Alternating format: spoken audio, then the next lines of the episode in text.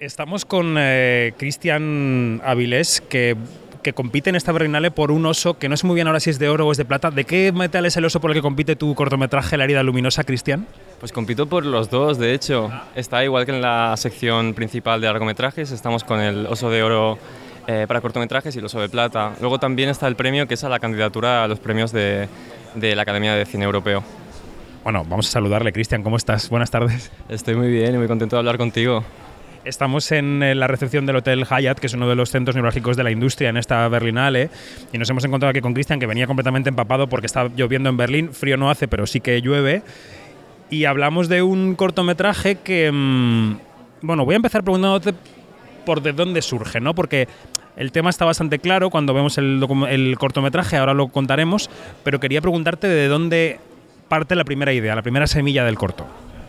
Pues parte en realidad de distintas cosas. Yo creo que la primera idea viene un poco de, de, pensar en cómo cada verano vemos en la tele un tipo de noticias muy concretas sobre el turismo británico en Mallorca. ¿no? Siempre son un poco las mismas imágenes que tienen que ver pues, de jóvenes saltando de los balcones, de bebiendo alcohol por las calles.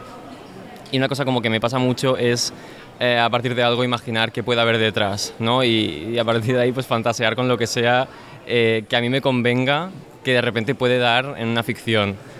Eh, también me interesa mucho todo lo, que es oculto, ¿no? Porque a raíz de esto de que te digo de las noticias, pensaba en cómo, como españoles y sobre todo, con, de nuevo, partiendo de las noticias que consumimos, tenemos una concepción muy concreta de lo que este tipo de turismo es. Y hay algo ahí como que me interesó mucho y me intrigaba de qué pasaría si confrontamos a una persona local, española, que está acostumbrada a, a, entender el turismo británico de esa forma, si de repente lo confrontamos con una experiencia completamente distinta y contar, contar estas vacaciones desde el punto de vista de un inglés para quien estas vacaciones son algo completamente diferente, ¿no? Al final del corto trata de que los jóvenes están viniendo a Mallorca más como si fuera un peregrinaje, más un viaje espiritual que como un destino turístico al uso.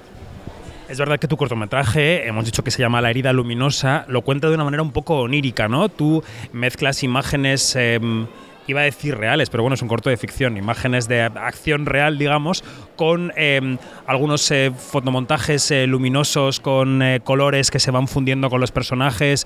No está muy claro cuál es el transcurso, si la trama tiene un transcurso lineal o va y viene. ¿Por qué quisiste eh, contarlo así? ¿Por qué? O sea, no, sé, no he visto nada tuyo aparte de la herida luminosa, no sé si es tu manera de abordar la ficción, si ha sido algo que has aplicado justamente a este corto. Cuéntanos. Pues realmente es mi primer corto, es el corto con el que me graduó de los estudios en la SCAC.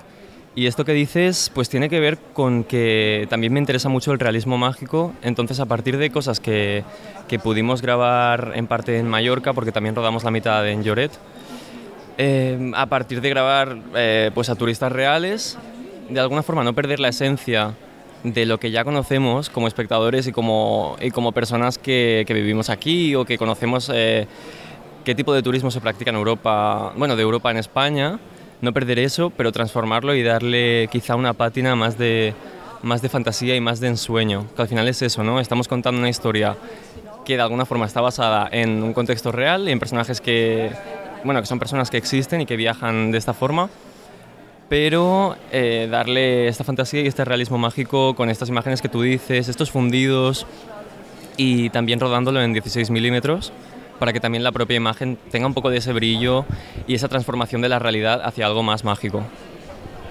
Cualquiera que esté escuchando esta entrevista o, o leyendo estas líneas eh, estará atando cabos y dirá, este chico tiene 25 años, es el corto con el que se gradúa de la SCAC y está compitiendo por un oso de oro en Berlín. Esto, aparte de no ser frecuente, supongo que para ti será un paso súper decisivo que, que, puede marcar tu, tu, carrera como cineasta.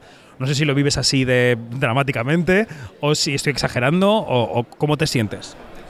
Me siento extremadamente feliz. Estoy aún acabando de, de digerirlo. De, desde luego, venía comentándolo ahora con mis compañeros que, bueno, desde que me dieron la noticia fue una cosa que, con la que yo soñaba. Porque precisamente como tú dices, creo que es algo que puede ser decisivo y que me puede ayudar de cara a hacer un siguiente proyecto, sea de ópera prima o de un segundo un cortometraje. Entonces, lejos de sentir presión, por eso siento, bueno, me siento como no sé cómo decirlo, no abrumado, la verdad. Siento que es un... Me sale en inglés compliment. Eh, es un halago enorme saber que el tipo de cosas que me pasan por la cabeza y que puedo materializar en película resulta que tiene un público y que además es el público de, la Berlinale. Por tanto, con muchas ganas de seguir haciendo y, y de, bueno, y con la expectativa de que ojalá se siga recibiendo pues, en festivales, porque bueno, desde luego creo que es muy importante estar aquí de cara a cualquier otra cosa que haga. Porque a ti qué te movió a entrar en la SCAC, es decir, ¿cuáles eran tus impulsos como cineasta? ¿Cuándo supiste que te querías dedicar a esto y, cómo intuyes que es tu vía de entrada en el sector? O sea, ¿qué tipo de cineasta es Cristian Avilés, aunque solamente tengamos este corto para, para definirte? Pues eh, bueno, yo entré en la escuela de cine sí con una idea de dirigir, aunque es verdad que la mayoría entramos con la idea de dirigir y a lo largo de los, de los cuatro años de estudio vas entendiendo cuál es tu sitio o si al final tu sitio no es ese. Pero lo que me movió a estudiar cine pues era que bueno, me, me interesa mucho la música y estudio música de, siempre, evidentemente ver películas también. Entonces estaba muy interesado en aprender el oficio ¿no? y entender más sobre esto que me interesaba tanto, pues que es eh, el mundo de las películas. Entonces he ido entendiendo también el tipo de cineasta que quizás soy, creo que también se trata de eso, los estudios de cine, ¿no? Entender qué, qué puedes aportar tú o eh, creo que hay mucho de psicoanálisis de, de, uno mismo durante esos años, entender tu propia cinefilia, porque hay una cinefilia, ¿no? Que es la que al final también te enseñan en escuelas de cine, que tiene que ver con unas historias muy concretas, un recorrido por la historia del cine también muy concreto y yo creo que muy acotado. Y una de las cosas que me llevo es precisamente eso, ¿no? entender qué películas estás sintiendo que conforman tu imaginario y que quizá te están modificando a la hora de entender quién eres tú como cineasta. Y en estos años pues he podido descubrir a mucha gente que me ha inspirado una barbaridad. Ya entré en la escuela fascinado por Almodóvar em, y luego pues dentro pude descubrir bueno, estás todo el tiempo viendo películas, entonces ves de todo, cosas que no te gustan, cosas que sí, cosas que te encantan, cuando pude ver las primeras de Carlos Bermud fue una cosa que me, que me reventó la cabeza y que también vi que había un público para ese tipo de cine, con lo cual también me daba alas y un circuito, desde luego. Entonces, aún estoy intentando entender qué tipo de cineasta soy, pero cada vez lo tengo más claro y creo que La herida luminosa es una prueba bastante, bueno, va a dar un indicio muy claro del tipo de cine que quiero hacer. Ahora que hablas de referentes, que son los que tenías previos a la escuela y los que, los que has descubierto en el camino, te quiero preguntar cómo ves el sector en el que oficialmente aterrizas ahora con esta selección, porque ya eres parte, digamos, de la familia, ¿no? Em, en general, a la gente joven se le suele decir que todo está fatal. Quieran ser ingenieros, músicos o cineastas. Y a ese tremendismo y a ese fatalismo que se os mm, comunica por todas partes, se añade que el cine nunca ha dejado de estar en crisis y siempre decimos que el cine se va a acabar, que se van a cerrar las salas, que todo va fatal. Bueno, hay un doble tremendismo que os afecta a los que queréis empezar a hacer cine. Entonces, bueno, eh, la otra parte está en los cineastas y las cineastas jóvenes que traen su prima a Berlín, que de repente triunfan, que ganan premios. ¿Tú cómo ves el sector en el que te estás eh, metiendo? ¿Lo ves con esperanza? ¿Lo ves con temor? ¿Lo ves con con un poco de ansiedad por, por, por encontrar tu sitio. ¿Qué es lo que te pasa por dentro? Pues de entrada, tengo que decir que todo me da mucha ansiedad. Entonces, por un lado eso, pero por otro lado, por otro lado siento mucha tranquilidad porque sé que hago todo lo que puedo y tengo, tengo la confianza, que no sé de dónde me viene, de que todo se va poniendo en su sitio. Entonces, eh, perdón, no sé qué más. No pasa nada. Hablábamos de lo que sientes, ¿no? De, cómo sientes la llegada al sector, si con ansiedad, con alegría, con esperanza, ¿cómo, cómo la sientes? Tengo mucha esperanza, la verdad, porque siento que al final el cine todo el tiempo refleja las cosas que pasan eh, en el momento y el tiempo no deja de correr, por tanto siento que siempre se van a hacer películas que estén retratando distintas cosas que, pues, que vayan sucediendo, ¿no? los fenómenos que van pasando. Creo que se van a hacer muchas películas sobre el cambio climático, más de las que ya hay. Por ejemplo, cada vez hay más películas que tienen que ver con lo queer. Creo que siempre va a haber un lugar para las películas y, y a pesar de la ansiedad que te he comentado que siento en general, siento pues eso, siento tranquilidad porque me da la sensación de que hay un hueco para las películas. No todo es tan tremendo. Quizá tampoco pienso tanto en un cine comercial. Ahí me preocuparía un poco más porque ya tendría que pensar en el tipo de cine que va a consumir la gente pues en masa, quizá. Ojalá la gente fuera más al cine, pero me refiero creo que yo, yo quiero hacer un tipo de cine que, que creo que puede tener cabida, porque lo veo, porque veo que existe. Por tanto, desde luego con mucha esperanza, la verdad. No, ¿Y eres eh, mm, talibán de la sala de cine? ¿Eres de los que piensa que tus películas tienen que estar en pantalla grande sí o sí? ¿O estás abierto como parte de la generación a la que perteneces a las plataformas, el nuevo mundo, la nueva distribución, lo que la gente está viendo en su casa?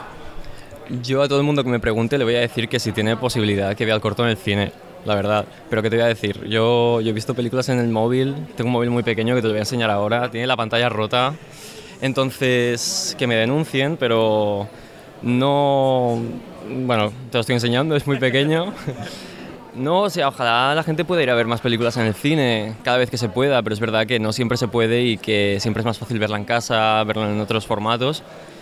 Pero pero bueno, que no me parece un drama, la verdad. Es verdad que las películas se hacen para que se vean, eh, para que todo se aprecie ¿no? en un formato más grande, en un, eh, con un sistema de sonido concreto, porque al final se trabaja con eso, ¿no? Por ejemplo, el corto Está trabajado en 5.1, eh, que, bueno, que son 5, 6 altavoces de hecho.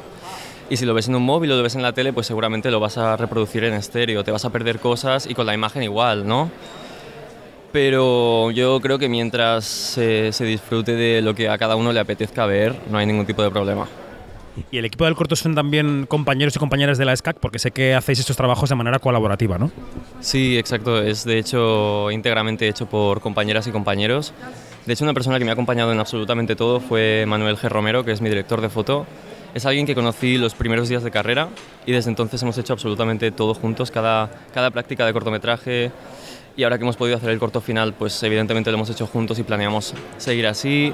Nuestra productora es Nika Faccio, que es una chica que se, se, graduó de dirección de fotografía, pero a la hora de buscar producción nos dimos cuenta de que eh, era un corto que tenía unas exigencias de localizaciones, de, de, figuración, ¿no? que, bueno, que realmente eran muy exigentes y buscando el perfil de quién podía ser, aparte de que es amiga, nos dimos cuenta de que es una persona con un perfil muy de producción, ¿no? como te digo, a, a pesar de no, haberse, no haber estudiado producción. Entonces ella ha hecho la producción, y sí, el resto de compañeras y compañeros, todos de la escuela, todos noveles, absolutamente. Y, y, bueno, y ojalá así sea en los siguientes proyectos. Ya no será el primero, ya tendremos esta experiencia que ha sido muy buena, así que ojalá poder seguir siempre haciendo cine con, con las amigas y con los amigos. Pues Cristian Avilés, que compite por el Oso de Oro al mejor cortometraje en esta Berrinale 2023 con La herida luminosa. Gracias, suerte. Y oye, en el futuro, te lleves o no te lleves el premio, el sello de Berlín ya lo tienes y eso no se borra, está ahí. Desde luego. Pues muchísimas gracias y un placer hablar contigo. Igualmente, gracias.